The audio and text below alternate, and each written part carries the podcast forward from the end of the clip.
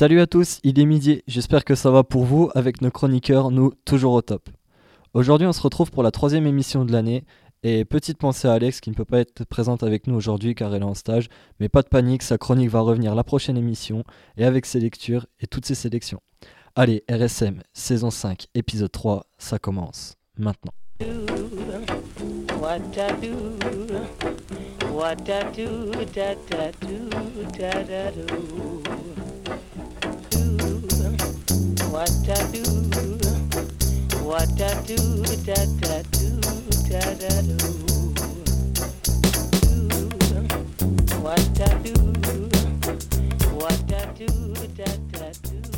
Troisième émission de l'année, et pour pire cure de rappel, bien sûr, il faut. hein, L'ensemble des émissions, des interviews et des articles de la radio sont disponibles au www.radioschumann.fr. Avec moi dans le studio aujourd'hui, il y a Gabin, Léa, Williams, Mathieu et notre photoreporter de choc, Clément. Bienvenue à toutes et à tous. Merci. Merci. Avant les news du lycée, on a une petite pensée pour tous les élèves de terminale qui passent le bac blanc depuis lundi.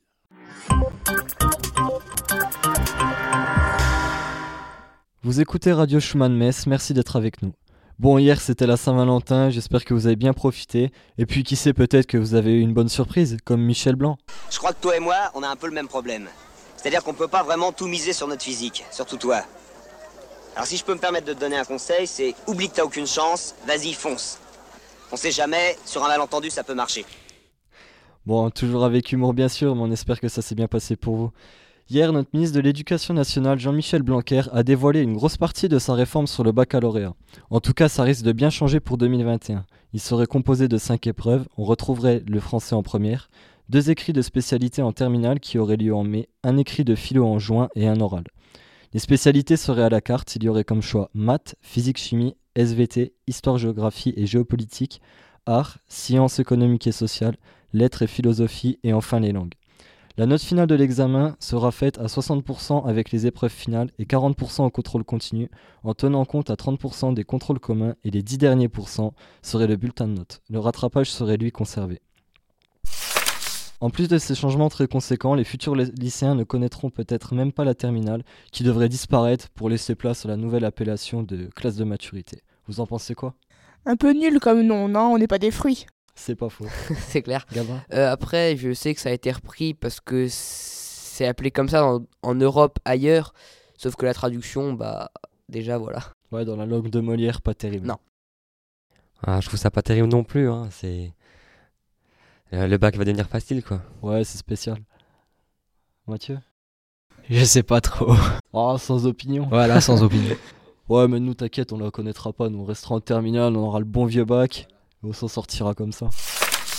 Au sein du lycée, pas mal de news aussi. Petites infos pour nos élèves de terminale, futurs étudiants. L'Université de Lorraine met en place de nombreuses actions d'information à l'attention de ses futurs étudiants.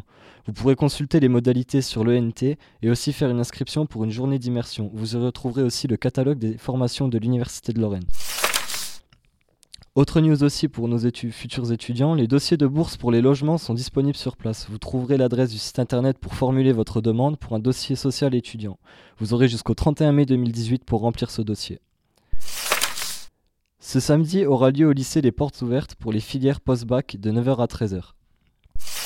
Du 22 au 27 février prochain, des élèves du lycée auront la chance de participer à un voyage en Italie. Petite annonce pour le CVL, le CVL du lycée est passé faire le tour de toutes les classes de l'établissement. Ils ont parlé de la journée des talents et du CVL en général sur son fonctionnement, la façon de faire et le travail accompli. Mais sachez qu'ils sont toujours à la recherche de talents, alors avis aux amateurs, vous pouvez vous rapprocher des vies scolaires et des CPE. Un trombinoscope avec les portraits de l'ensemble des membres du CVL sera bientôt disponible sur les tableaux d'affichage, les télévisions, dans les bâtiments du lycée. Une campagne de pub sera également faite pour la journée des talents. Puis n'oubliez pas non plus d'aller aimer leur page Facebook, vous pourriez suivre toutes les actualités et tout ce qui se passe au sein du CVL. Pour améliorer la vie du lycée et surtout, merci pour eux.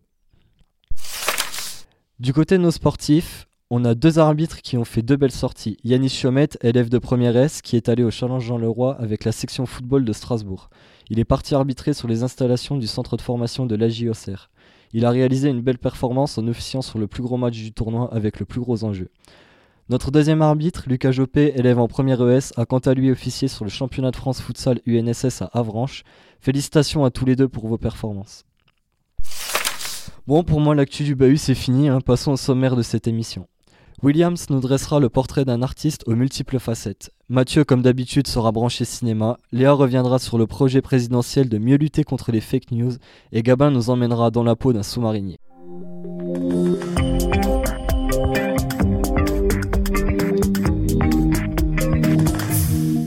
Il est jeune, mais très loin d'être con. Tout de suite, je laisse Williams nous faire le portrait de.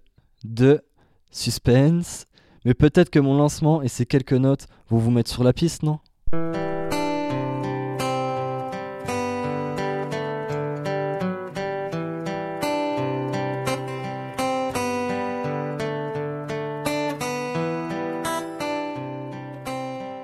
Bonjour à tous, aujourd'hui je vais vous parler de Damien Saez.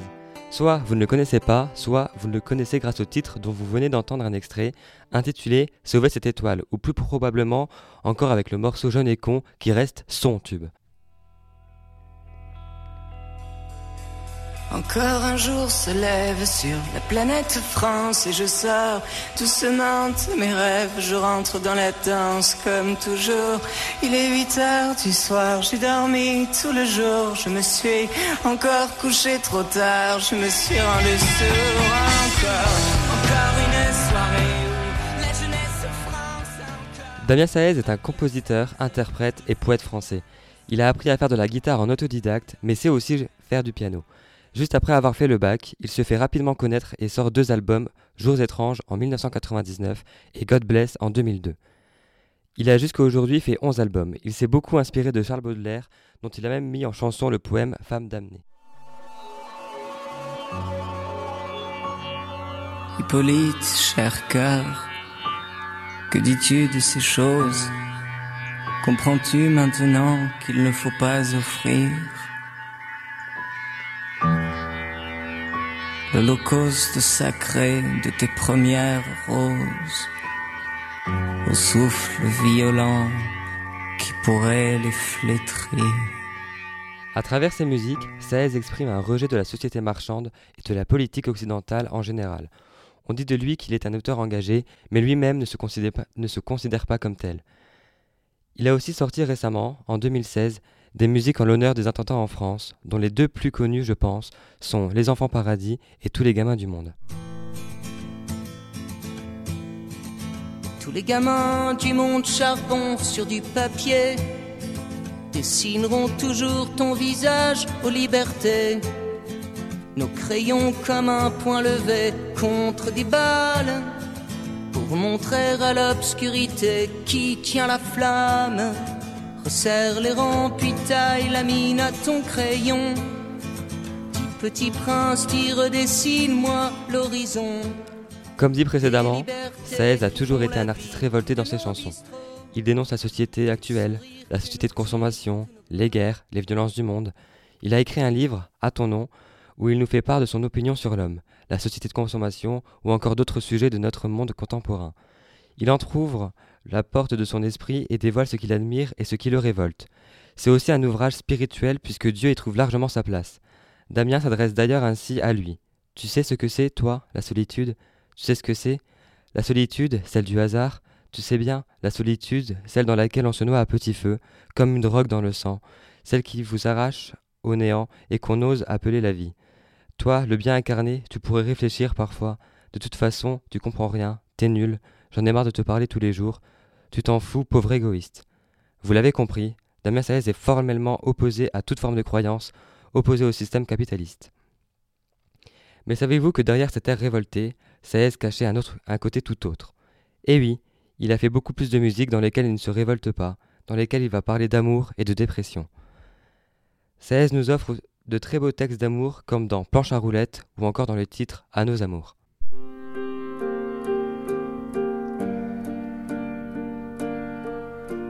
Tes rêves, on a vendu tes points en trop. Serré des clos, à quoi tu penses? À nos amours. Ces choses que t'as perdues au loin, les coteaux, lancés vers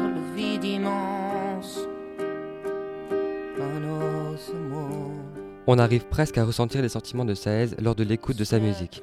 Mais malgré son talent pour ses fabuleux textes, Damien connaît pas mal d'histoires de cœur qui finissent mal. Malheureusement, Saez nous raconte aussi dans diverses chansons ses mésaventures amoureuses, comme dans Notre-Dame Mélancolie ou encore dans Tango. Et oui, Saez n'est pas qu'un chanteur révolté, il est aussi un chanteur très touché par l'amour.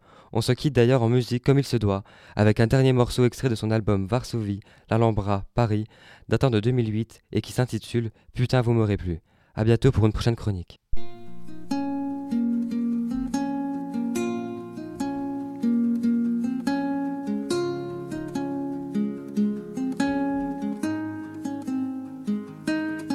Ami, prends ma lanterne car j'ai perdu ma flamme. Mon amour est parti, elle a jeté mon âme à bouffer au néant, me laissant le cœur vide. Elle a fait des fertiles, des averses larides, et l'horreur du monde n'est rien en comparaison à ce que l'amour fait à ceux qui dans l'union pensent oublier. Salut Mathieu. Salut Lucas, salut tout le monde. Alors ton impression Damien CS tu aimes? Oui, oui, bah j'en avais déjà entendu parler de ce chanteur, ouais. Ça va, c'est pas mal. Ouais, j'aime bien, ouais.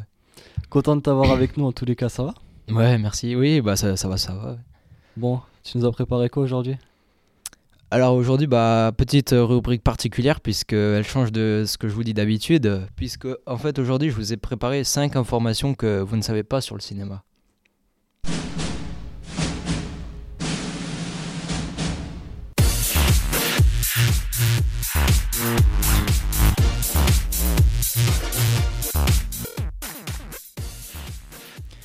Tout d'abord, le cinéma est né à la fin du 19e siècle. On parle de pré-cinéma quand on évoque les recherches qui mènent à son invention avant 1891. Il est souvent affirmé que ce sont les frères Lumière qui ont inventé le cinéma, or eux-mêmes ne le revendiquent pas. Comme le précise Laurent Manoni, historien du cinéma, les premiers films ont été enregistrés avec, grâce au kinétographe, la caméra de Thomas Edison, édité le 24 août 1891. Entre 1891 et 1895, Edison réalise près de 70 films.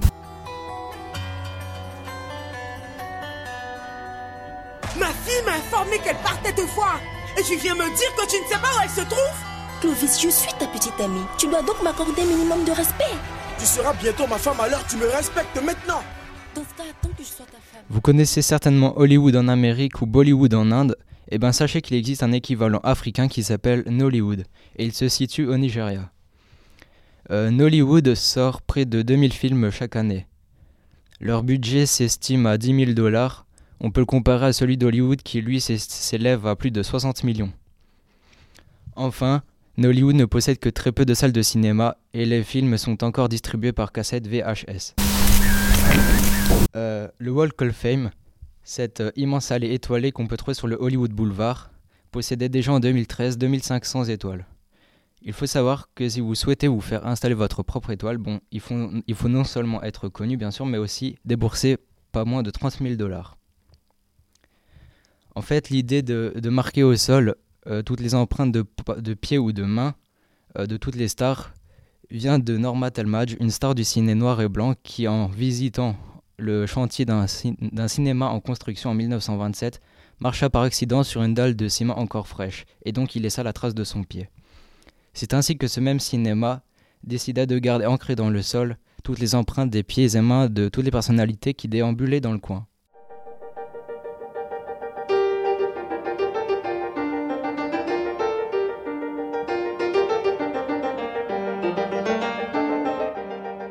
Le, tout premier film projeté sur grand, écran, fut un film français qui s'appelait La sortie de l'usine Lumière à Lyon.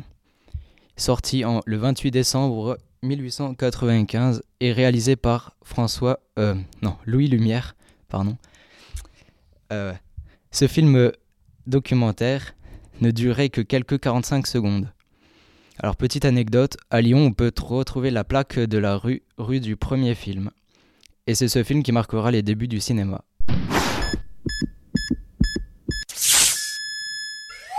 Bonjour Dr Nozman, pourrais-tu nous fabriquer des lunettes 3D C'est vrai que c'est à la mode en ce moment. Ah ah Lol, excellent. Alors numéro 4. Dans les, durant les années 1920, quelques films ont été tou- tournés en 3D selon le procédé anaglyphe. Un procédé un peu différent de celui qu'on peut retrouver au cinéma. Procédé un peu différent mais pas si éloigné puisqu'il utilise également euh, le système de deux images superposées filtrées par des lunettes colorées. Vous savez ces lunettes euh, toutes rouges, enfin d'un vert rouge et vert bleu, assez chelou. Alors maintenant je vais, vous demander euh, votre avis. À votre avis, qu'est-ce, que, qu'est-ce qui rapporte le plus au studio de cinéma américain?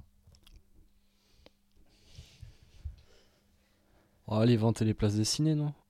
Euh, Oui, en fait, c'est ça. C'est la vente de tickets en salle, ouais. Ah, j'aurais dit les produits dérivés. Alors, oui, ça vient, mais euh, c'est un petit peu moins. Euh, en fait, selon une étude de l'ABN AMRO, c'est une banque commerciale et d'investissement néerlandaise, 26% des revenus américains proviennent de la vente des tickets en salle. Ensuite, à 28%, on, on retrouve les diffusions à la télévision et enfin les 48% restants proviennent de la vente des, formats domestiques, donc tout ce qui est DVD, Blu-ray, Internet et cassette. Enfin, je vous ai préparé un petit bonus. Donc euh, pareil, à votre avis, qui est, en quelle année est apparue pour la première fois sur grand écran La chasse d'eau? Oh, L'année, ça va être compliqué, mais la période Oui, une petite période. Euh, non, c'est un peu plus tard en fait. Donc c'est surprenant, mais on a la, chasse d'eau n'est apparue pour la première fois que pendant l'année 1960 dans le film Psychose. Donc voilà, je suis désolé, mais je vais devoir vous laisser, il faut que j'aille quelque part. On voit tout, on entend tout, mais êtes-vous au courant de la nouvelle loi envisagée par Emmanuel Macron pour lutter contre les fake news? Je laisse tout de suite la main à Léa qui va nous en dire un peu plus. Hey, salut les petits loups, c'est Léa. Vous êtes prêts à faire un petit tour dans le fantastique univers d'Internet avec moi? Nous avons maintenant des moyens d'action Excuse me, who the heck is this? I'm Batman.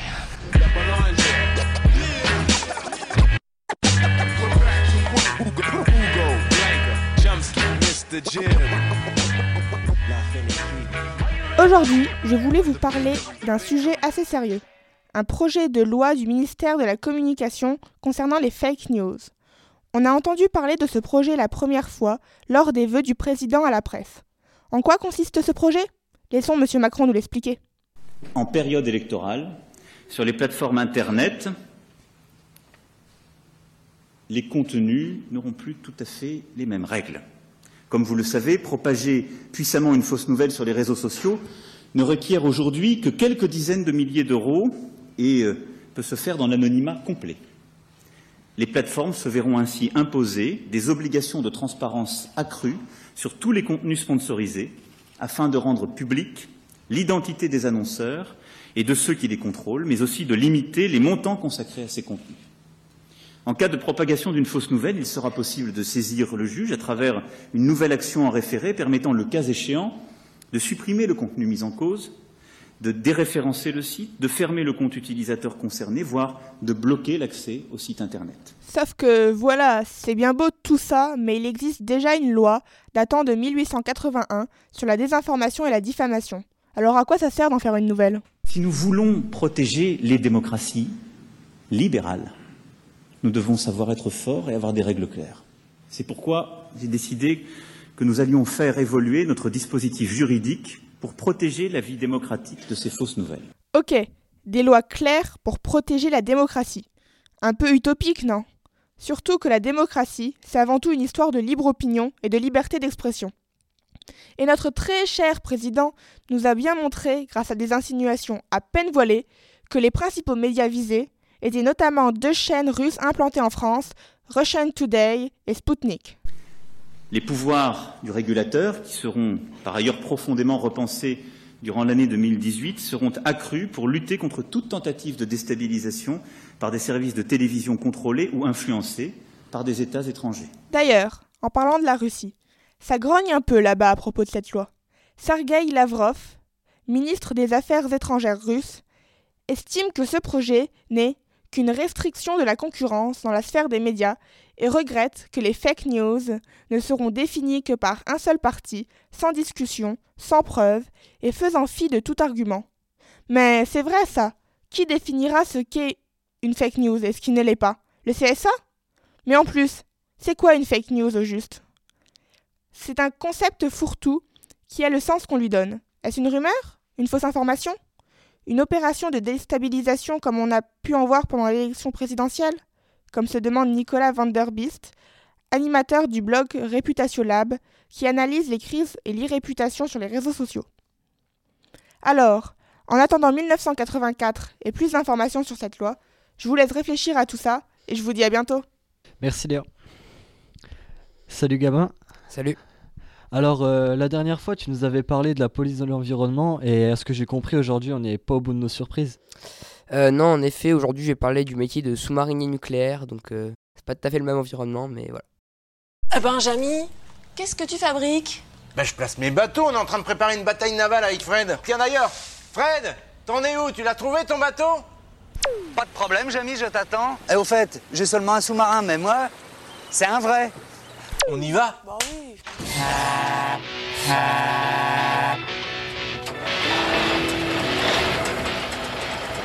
Salut à tous, c'est Gabin. Pour ceux qui n'ont pas écouté la dernière mission, euh, faites-le vite après. Hein. Euh, je suis nouveau à la radio. Alors après la police de l'environnement, je vais aujourd'hui vous parler du métier de sous-marinier, et plus précisément sous-marinier nucléaire. Je vous préviens, si jamais vous apprenez la disparition d'un ado en Moselle, c'est normal, c'est que je vous aurai à donner des informations confidentielles. Non, je déconne. Bon, sur ce, entrons dans le vif du sujet. Notre voyage sous les mers commence dans le ciel. 30 minutes de vol au-dessus de la Méditerranée jusqu'à notre point de rendez-vous.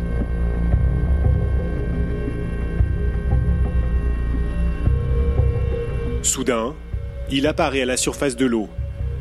Le Casabianca, un sous-marin nucléaire d'attaque, ou SNA. Pour ce que j'en sais, les sous-marins nucléaires, c'est des sous-marins, jusque-là tout va bien, à propulsion nucléaire, c'est-à-dire qu'ils se déplacent grâce à l'énergie produite par un réacteur nucléaire installé dans le sous-marin. Au début, je pensais qu'un sous-marin c'était petit, mais en fait, les plus grands atteignent 138 mètres, ce qui équivaut à la moitié de la tour Eiffel. Il existe en gros deux types de sous-marins à la propulsion nucléaire. Les SNLE, donc sous-marins nucléaires lanceurs d'engins, et les SNA, sous-marins nucléaires d'attaque. Si ces noms ne vous disent rien, c'est pas grave, c'est normal. En gros, les sous-marins nucléaires lanceurs d'engins, c'est les plus gros. Ils contiennent plusieurs missiles à tête nucléaire pour assurer la dissuasion et le cas échéant, la mise à feu de ces missiles, à portée, intercontinentale, hein, sur ordre direct du président de la République en cas d'attaque d'un État extérieur sur la France. Les sous-marins nucléaires d'attaque, ils sont plus petits et c'est eux qui garantissent la défense des SNLE et aussi ben, du, euh, du porte-avions nucléaire français, le Charles de Gaulle. Ils sont eux équipés de torpilles, de missiles anti-navires. Ça, moi, ça, c'est ce que j'ai pu tirer des documents que j'avais. Après, je suis pas sûr d'avoir tout compris, alors j'ai appelé un ancien sous-marinier de métier, Monsieur Buzogani. Monsieur Buzogani a donc été sous-marinier dans un SNA pendant une quinzaine d'années, et il travaille à présent dans une centrale nucléaire. Il n'avait exercé aucun autre métier avant, ce qui lui avait vraiment plu dans ce métier, c'est le fait d'être livré à soi-même pendant une durée variant de 30 à 50 jours la plupart du temps, sans escale ni contact avec l'extérieur. Pour lui, une mission en sous-marin, c'est comme une mission d'un spationaute, parce qu'on reste français. Hein, donc, euh, sauf que le spationaute, lui, reste en contact avec le centre de contrôle, contrairement aux sous-mariniers. Pour parler plus technique, l'hygiène de vie dans le sous-marin, c'est pas optimal, mais les occupants peuvent quand même se laver tous les 3 jours, 3-4 jours. La nourriture est bonne surtout les premiers jours, hein, puisqu'ils bah, les premiers jours on a encore quelques produits frais. Mais après, pendant 40 jours, on a encore des, des boîtes de conserve et les cuisiniers sont formés à pouvoir faire des trucs bons avec euh, ce qu'ils ont. Après, euh, dès qu'on dépasse les 40 jours, il s'agit de rations de survie. Et là, bah, du coup, c'est pas top. Mais euh, voilà. Donc les missions qui dépassent 50 jours, elles sont en deux parties, parce qu'à un moment, ils peuvent pas embarquer 40 jours de de survie non plus. Donc une première partie où... Enfin en fait, entre les deux parties, il y a une escale de 5 ou 6 jours où ils vont se ravitailler et les, sous-mariniers se reposent dans un hôtel. Donc, euh, d'après les dires de M. Buzogani, il n'est pas dérangeant de ne pas voir le sommeil, euh, le soleil pendant plusieurs semaines. Bah, puisque les sous-marins ont un système qui régule la luminosité en fonction de l'heure, et du coup l'organisme n'est pas perturbé. Donc euh, après, au niveau des études nécessaires à l'exercice du métier, Monsieur Buzogani sera sûrement plus clair que moi. Alors moi j'ai une formation dans un premier temps qui a duré trois ans pour être euh, ingénieur de l'école navale. Donc là j'ai une formation euh, généraliste d'ingénieur génie maritime. Et ensuite, comme j'allais être sous-marinier, ils m'ont envoyé à, à l'Institut national des sciences et techniques nucléaires. Euh, donc les, les, en fait, ça s'appelle l'école atomique, qui se trouve à Cherbourg. Et là, pendant un an, euh, j'ai eu un an et demi, pardon, j'ai eu une formation théorique en physique nucléaire. Euh, j'ai également eu à faire un stage d'études de, six mois au commissariat à l'énergie atomique, où j'ai travaillé sur des réacteurs à neutrons rapides. Et après, cette année et demie de formation supplémentaire, j'ai eu six mois de plus de formation, mais cette fois-ci très pratique, sur simulateur, à Toulon, où là j'ai vraiment appris à piloter sur simulateur le réacteur nucléaire d'un SNA. Donc après cette formation, le sous-marinier est directement opérationnel, même si la première mission se fait en compagnie d'un sous-marinier expérimenté, bah, au cas où. Donc Monsieur Buzogani n'a malheureusement aucune anecdote à nous raconter sur son métier à cause bah, des infos secrets défense, tout ça, donc euh, voilà. C'est néanmoins un métier qu'il recommanderait à un jeune, même s'il y a un coût personnel, puisqu'il est en effet compliqué de fonder une famille quand on passe régulièrement un mois, un mois et demi loin de chez soi. Et spécial dédicace aux fans de films de guerre, il faut savoir que quand on entre dans un sous-marin, on arrive vraiment directement dans le poste de commande. J'espère que cette chronique métier vous aura plu et on se retrouve bientôt pour une nouvelle édition. Je remercie sincèrement Monsieur Bizogani d'avoir répondu à mes questions et je vous dis au revoir et à la prochaine. Salut à tous. Merci Gabin. Voilà, la troisième émission est déjà finie, mais pas d'inquiétude. Nous, on revient très vite après les vacances avec une émission un peu spéciale qui sera dédiée aux lanceurs d'alerte. C'est aussi l'occasion pour solliciter du monde. La radio cherche toujours des personnes pour venir grossir ses rangs. N'oubliez pas que l'intégralité des émissions, des différentes interviews de tous les contenus de la radio sont disponibles au www.radioschumann.fr. Puis pensez aussi à aller visiter nos, nos, différentes pages sur les réseaux sociaux, puis à aller lâcher des j'aime, des pouces bleus, tout. Allez, portez-vous bien. Salut